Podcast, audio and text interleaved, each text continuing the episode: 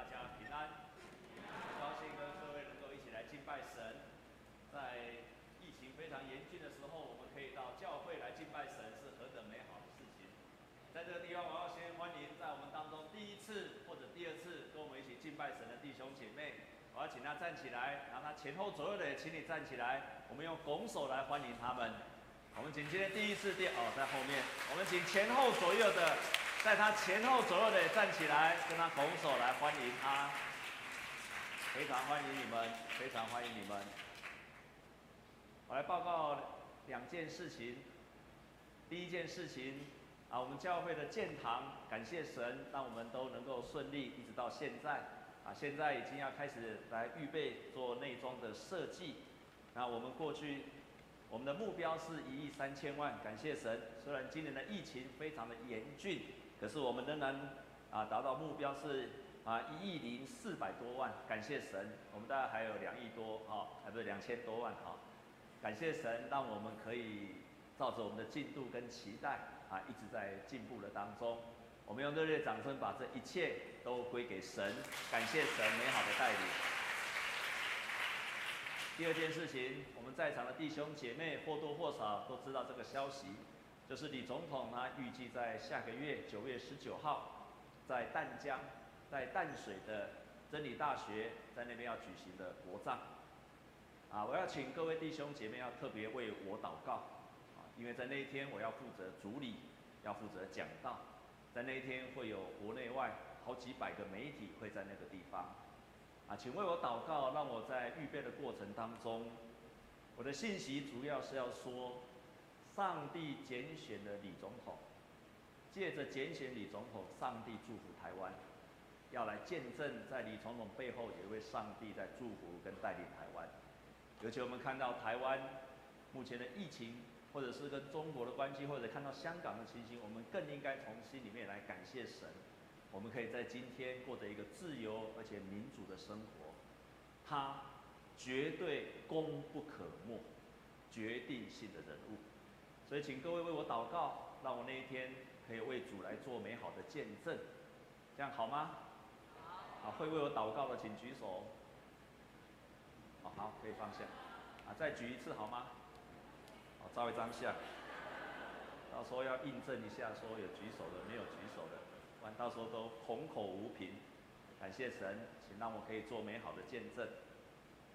在过去两周的当中。啊，蔡牧师也好，或新子传道也好，都讲到传承信仰的传承，为主来做见证的信仰的传承。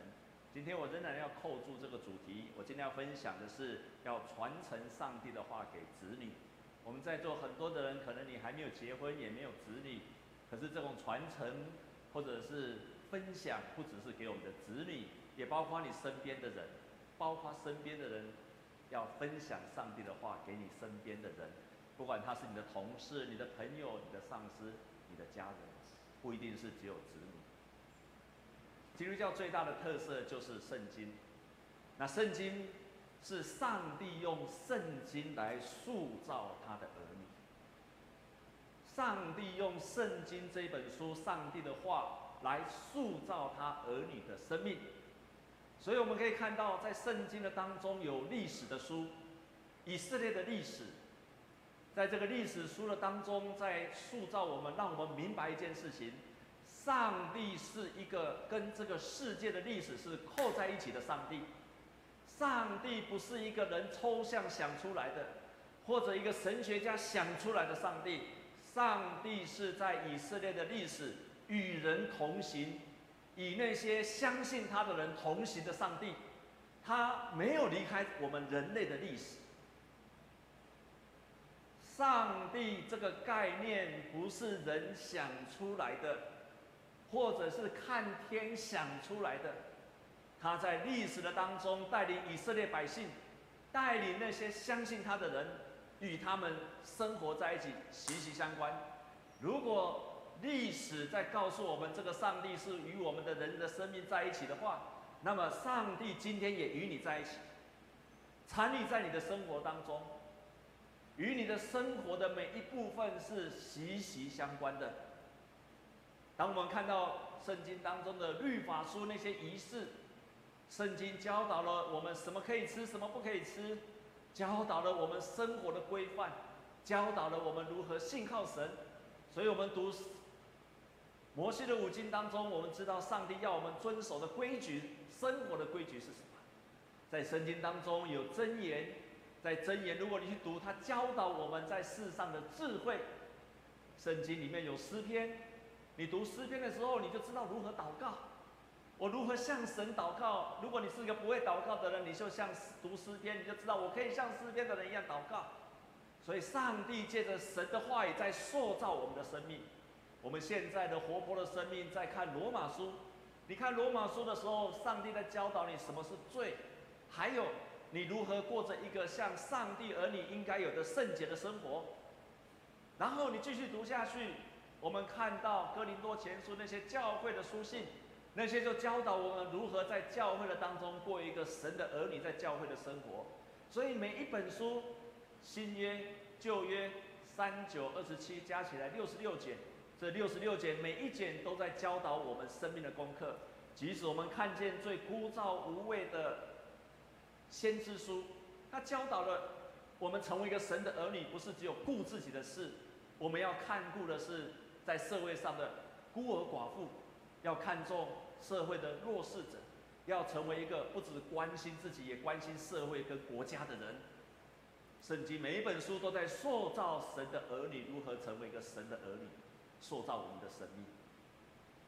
我们的教会是用活泼的生命来看，所以如果弟兄姐妹，如果你还没有活泼的生命的人来帮助我们读经，我鼓励你赶快订阅活泼的生命，每一天来读神的话语。那今天我要分享的是，上帝的话语不只是教导我们，上帝的话语更棒的一件事情，就是让我们明白神的心意。上帝透过圣经这本书，使我们能够明白神的心意。不止圣经里面神教导我们事情，我透过读圣经，弟兄姐妹，请你注意听我这句话，来，请头抬起来。上帝看不见，借着这一本书对我说话。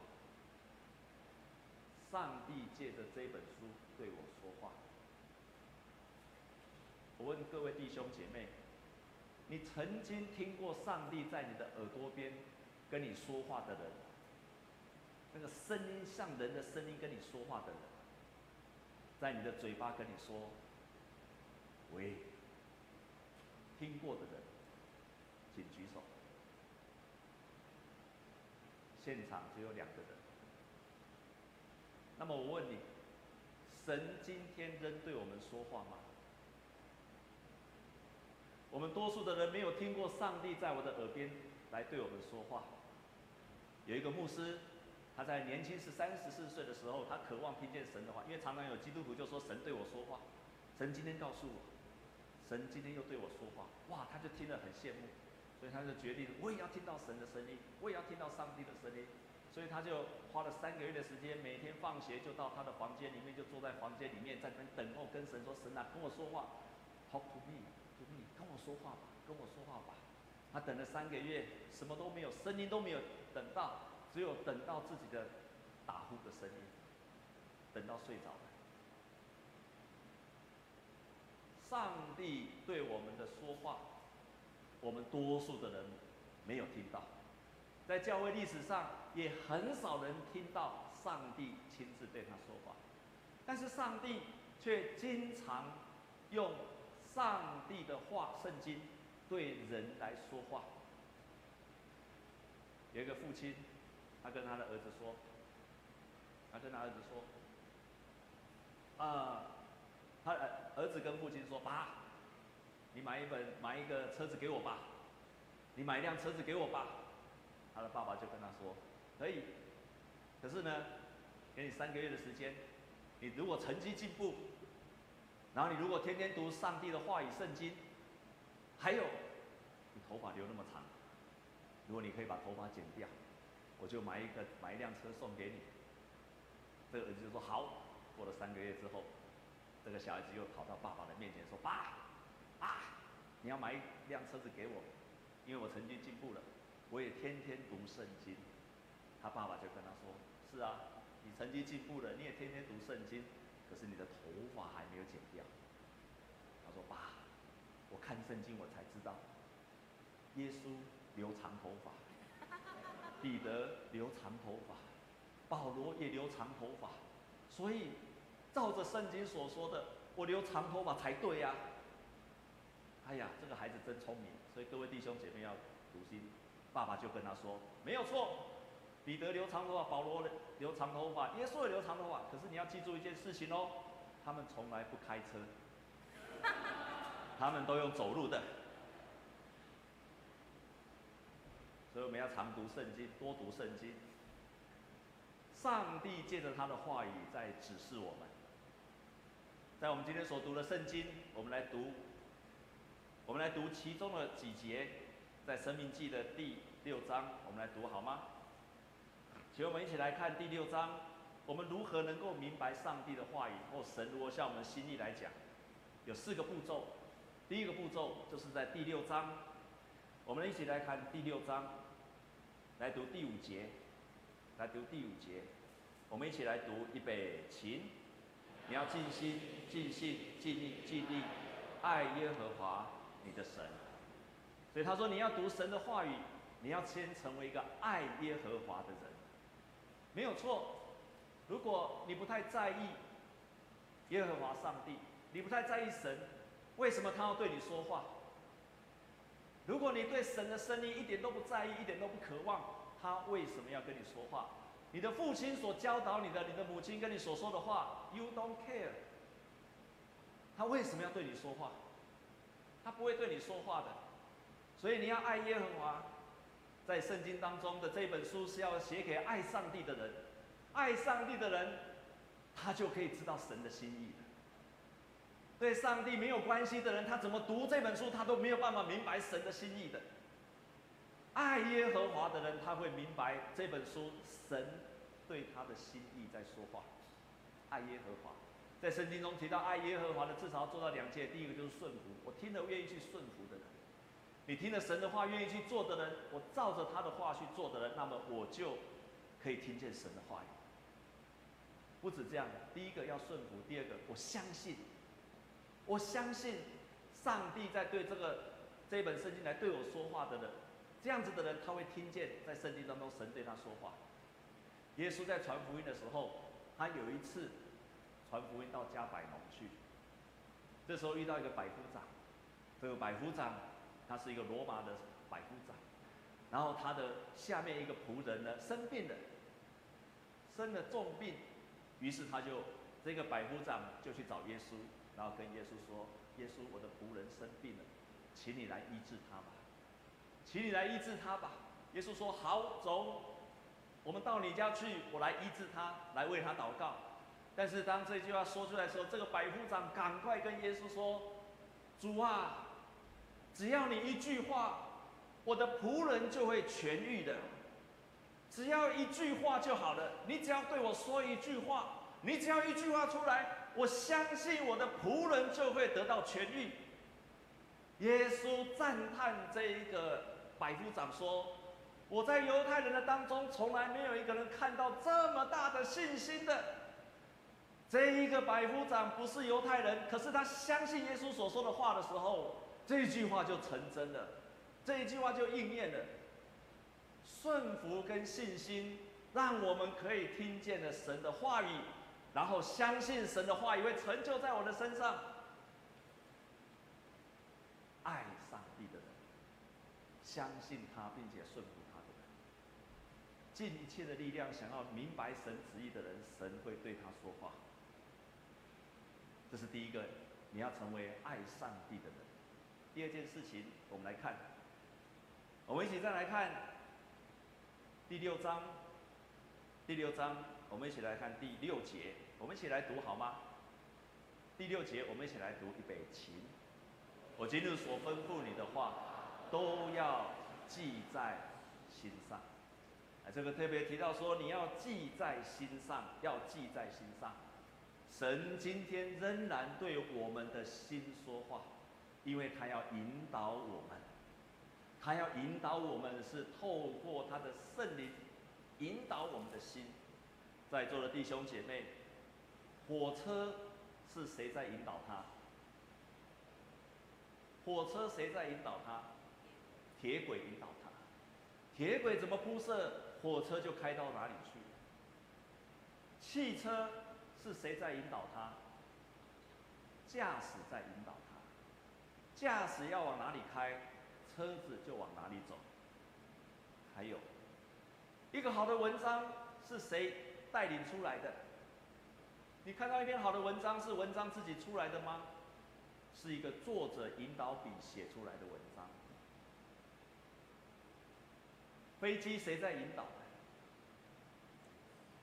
今天在台湾桃园机场的飞机，那个驾驶他看不见，他看看不见洛杉矶，他为什么可以飞到洛杉矶？GPS 在引导他，没有 GPS 他就到不了洛杉矶。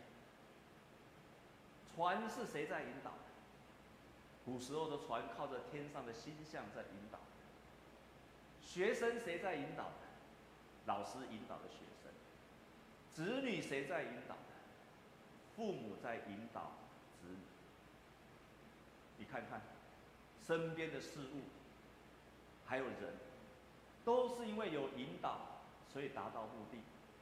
如果天上地下人间所有的事物都有人在引导他的话，那么你，神会不会引导你？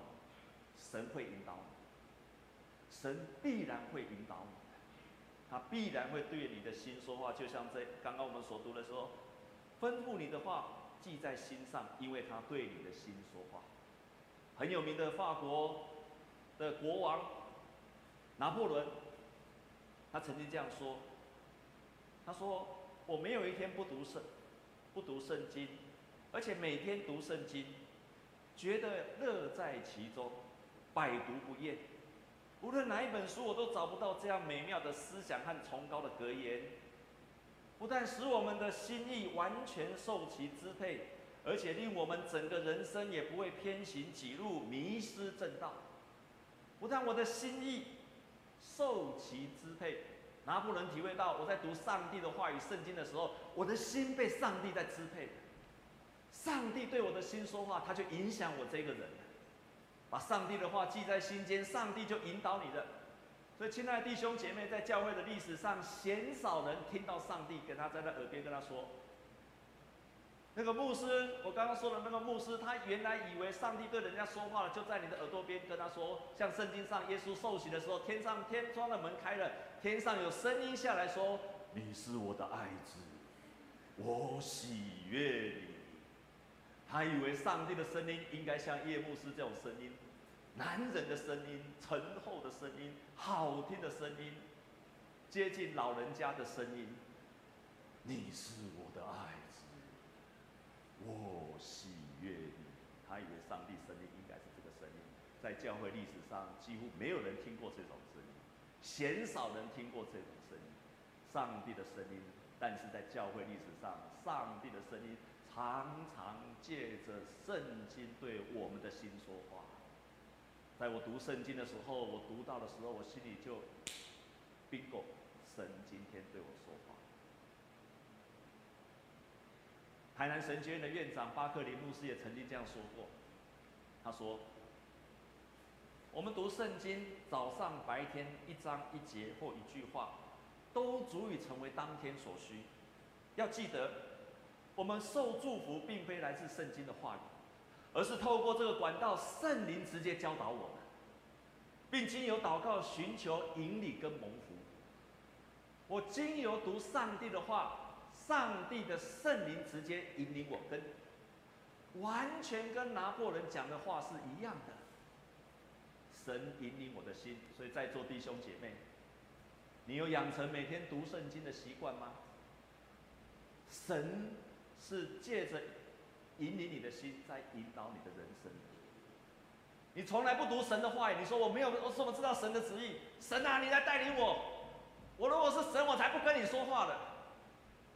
You don't care，你一点都不在乎神的话语，为什么我要对你说话？我跟你说话，你也不去做，为什么我要对你说话？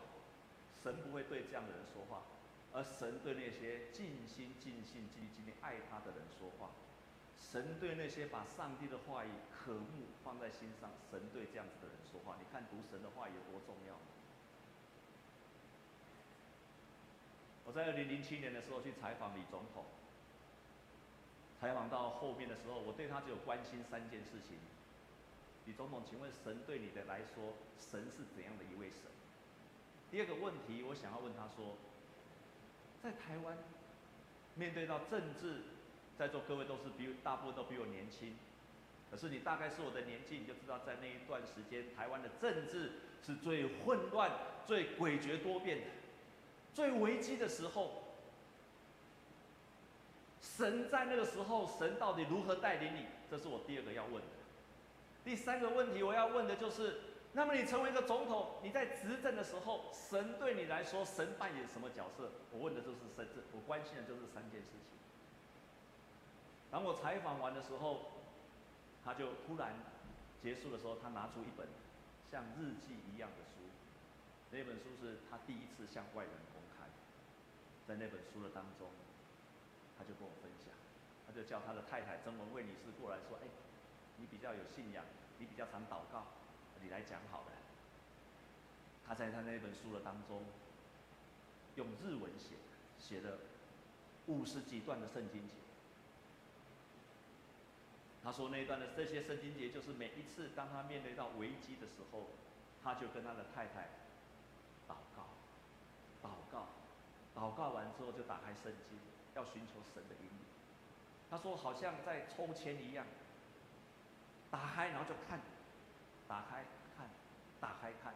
弟兄姐妹，这是不好的读经方式，不要学。但是神对他有特别的带领。非常奇妙的，在那个五十节、五十节的当中，几乎每一节这五十节的当中都是刚好 fit，适合他当时候的处境。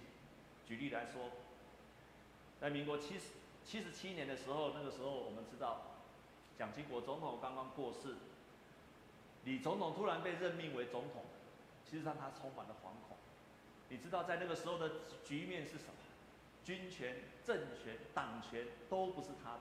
他虽然是总统，完全是一个虚位元首。他曾经写过一本书，叫做《虎口下的总统》。他连跟人家讲话都不可以讲，因为旁边都不是他的人。他不知道说的话什么时候被拿出去了。虎口下的总统，是一个总统，却在老虎的口下面的，天天充满了危机。在他接总统的时候，他们跪在神的面前，他说。上帝啊，你赐给我们的十字架太重了，我们背不动，请赐给我们力量和智慧。上帝回应了他的祷告，他们打开圣经，诗篇七十三篇二十三节跟二十四节就跑出来了。然而我常与你同在，你搀着我的右手，你要用你的训言引导我。以后必接我到荣耀。即使我在这么危机的当中，我身边没有半个人可以扶住我，但是神一定会引导我。神没有告诉他说，你要怎样做，你要用什么人，你要做什么。但是神给他确信，我要与你同在，你会得到荣耀。他就相信。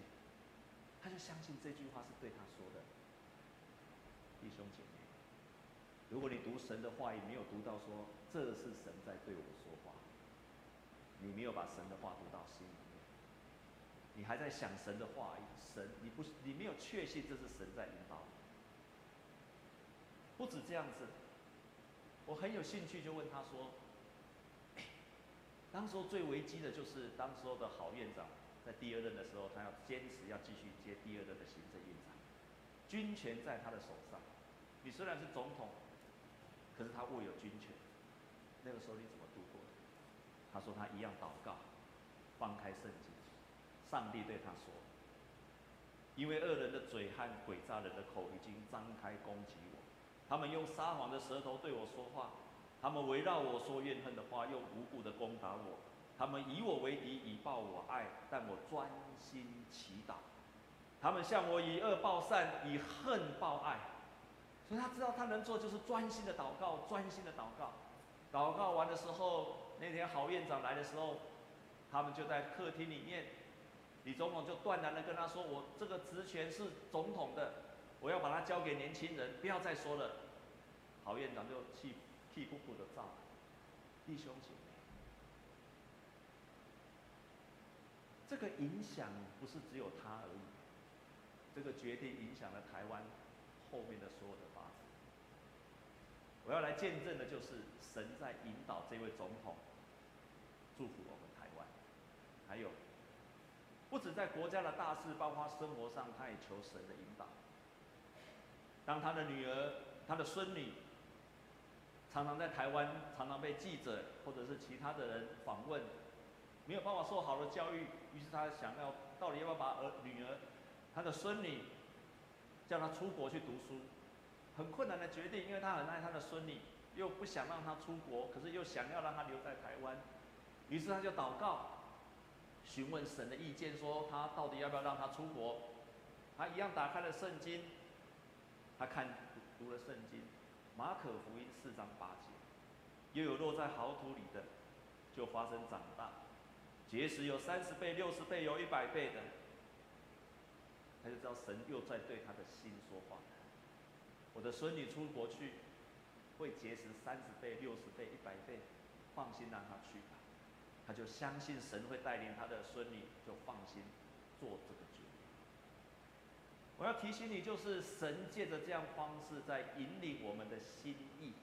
神鲜少在我们的耳朵边告诉你说你要怎么做，可是神会在你的心意告诉你说你可以这样做，给你确信，你会清楚，你会明白，神在对你说话。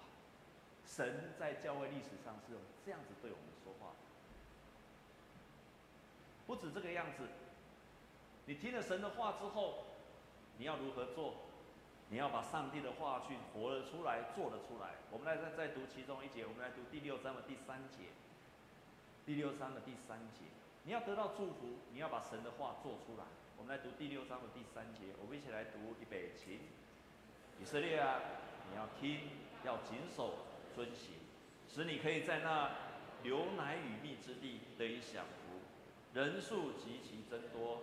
正如耶和华你列祖的神所应许，可以蒙福的人，不只明白神的心意，而是谨守跟遵行。你谨守遵行，你就可以享福，你就可以在那个流奶与蜜之地享福。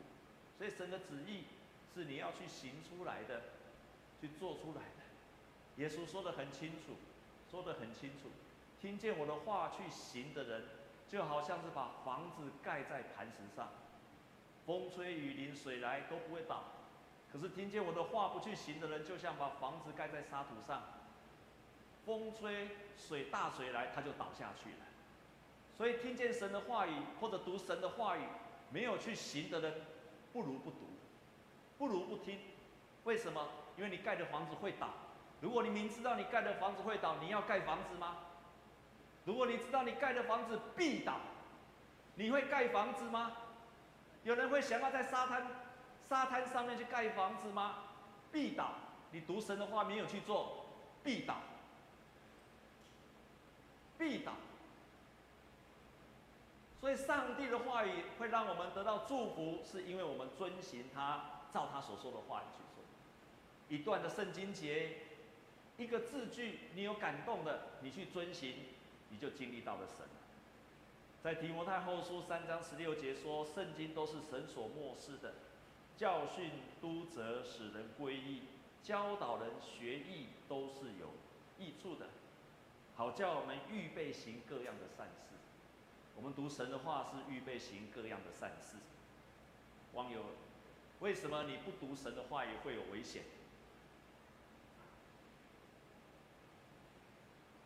影响李总统非常深远的一个哲学家，这个哲学家也是一个基督徒。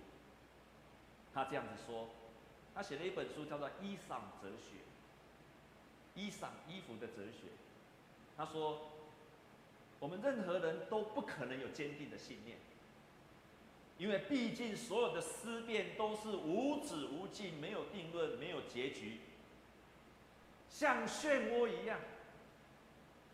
我们所有的人不可能永远都是非常坚固的，能够有坚定的信念，但是你。所有的思辨，头脑的思辨都是无止无尽，没有定论，没有结局，像漩涡一样。如果你一直听神的话语的时候，你只不过在漩涡的当中而已。然后这个哲学家继续说：唯有透过你自己去实践它，你发现真理，才能够形成你自己的思想的体系。也就是上帝的话语是透过去做的人，他明白了神的旨意的时候，你在建构你完整的。思想信仰的体系，阿门。这句话是真实的。一个好的实践上帝的话语，就会有产生他完整的思想的体系，是这样子来的，不是靠着一直想、一直想、查经、一直查、一直查，你不可能有的。而是当你做出来的时候，那个思想体系去形成的。就是为什么李总统，他是不止读书，他一定要实践。从政就是他的实践。在上个月，当我去总统府，然后跟他讨论，跟总统府在讨论国葬的仪式的时候，后来我们走出总统府的大门，碰到了李总统的主任，办公室主任，他就，我就问他说：“李主任，啊，王主任。”你们的牛养的怎么样？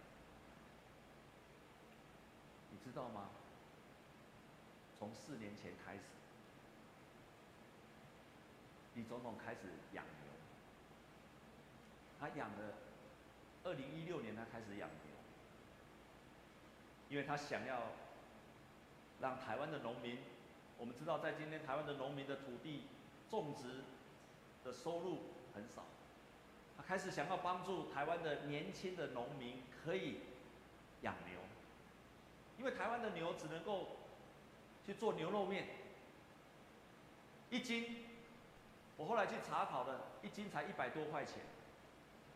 可是如果台湾的年轻的农民他开始养牛，是那个高端的牛肉，是和牛，就不一样了，一斤的牛肉可以卖到五百八十几块钱。所以，这个开始在四年前，他就开始研发如何养牛。感谢神，神真的很祝福他，居然在擎天岗发现了十九头日本的原生种的和牛。日本人离开台湾了之后，居然留了十九头牛在擎天岗的上面。你如果去擎天岗看到那边牛，那是日本时代留下来的。啊，他很高兴，就把那个牛把它拿过来，然后在花莲那个地方就开始。一方面养了两百头的乳牛，然后又养了日本的和牛，然后去配种。这个牛叫做他把它新的牛叫做圆心牛，然后找了很多的员工，在那边养很多的和牛，预备让台湾的农民能够好的生计。这位王主任跟我说，李总统养这些牛的最终的目的，就是要把他这些技术转移到给台湾的农民。亲爱的弟兄姐。他今年九十八岁，四年前九十四岁，九十四岁的老人家仍然在想着如何爱护农民。我们很多人在研发许多的技术跟产品，是为了让你的自己能够赚大钱，或者是我研究这个技术成功的时候，我要交给我的子孙，我要让我的儿女可以发大财。我们多数人在做很多研发，不就是希望能够传给下一代吗？可是他要把这个技术要传给全台湾的农民，让他们有好的收入。他就是用这样的方式在爱台湾的百姓，实践他的信仰，不怪乎上帝祝福的他。亲爱的弟兄姐妹，一个九十四岁的人都可以持续用他的位阶去服侍神，何况是你呢？你不需要去养牛，你养牛大概养得不太好，可是我知道一件事情。你可以尽力的去爱你身边的人，当你尽力的去爱他，神就会启示你该如何去。你可以做什么？去爱你身边的人，去实践你所相信的。神到今天仍然对我们心里在说话。如果你只来做礼拜，一个礼拜听一次牧师的讲道，那神就一个礼拜塑造你一次。可是如果你天天读神的话，神就天天塑造。在座的弟兄姐妹，如果你还没有养成每一天 QT 读经的习惯，你一定要养成，一定要养成。如果你不知道如何读经，不会读经，去订一本活泼的生命，好好的每一天播至少半个小时的时间，在神的面前读圣经，读圣经以前跟上帝祷告说：“神啊，圣灵啊，在我今天所读的圣经对我的心说话，让我能够确信你今天就在对我说话。神必会对你说话，神一定会对你说话。我们同心来祷告。亲爱的主，我们是何等何等蒙福的儿女，因为我们天天都可以经历到你的引领，你的话语天天要引导我们。主啊，我们愿意读你的话语，但是求你的圣灵天天接着你的话语来对我们的心说话，使得我们能够有确信，使得我们能够明白前面的道路。求你让我们不只听，我们也这样去行。主啊，帮助我们，帮助我们。帮助我们所有的弟兄姐妹，天天被你的话语来塑造，天天被你的话语来带领，犹如铁轨引导火车，驾驶引导汽车 GPS 在引导飞机，你也这样子天天引导我们的心，好让我们走在你的心意里面，也走在蒙福的道路里。我们这样子祷告，是靠着耶稣基督的圣名，阿。让我们一同站立，我们用这首诗歌，唯有主的话永存，我们一起来回应。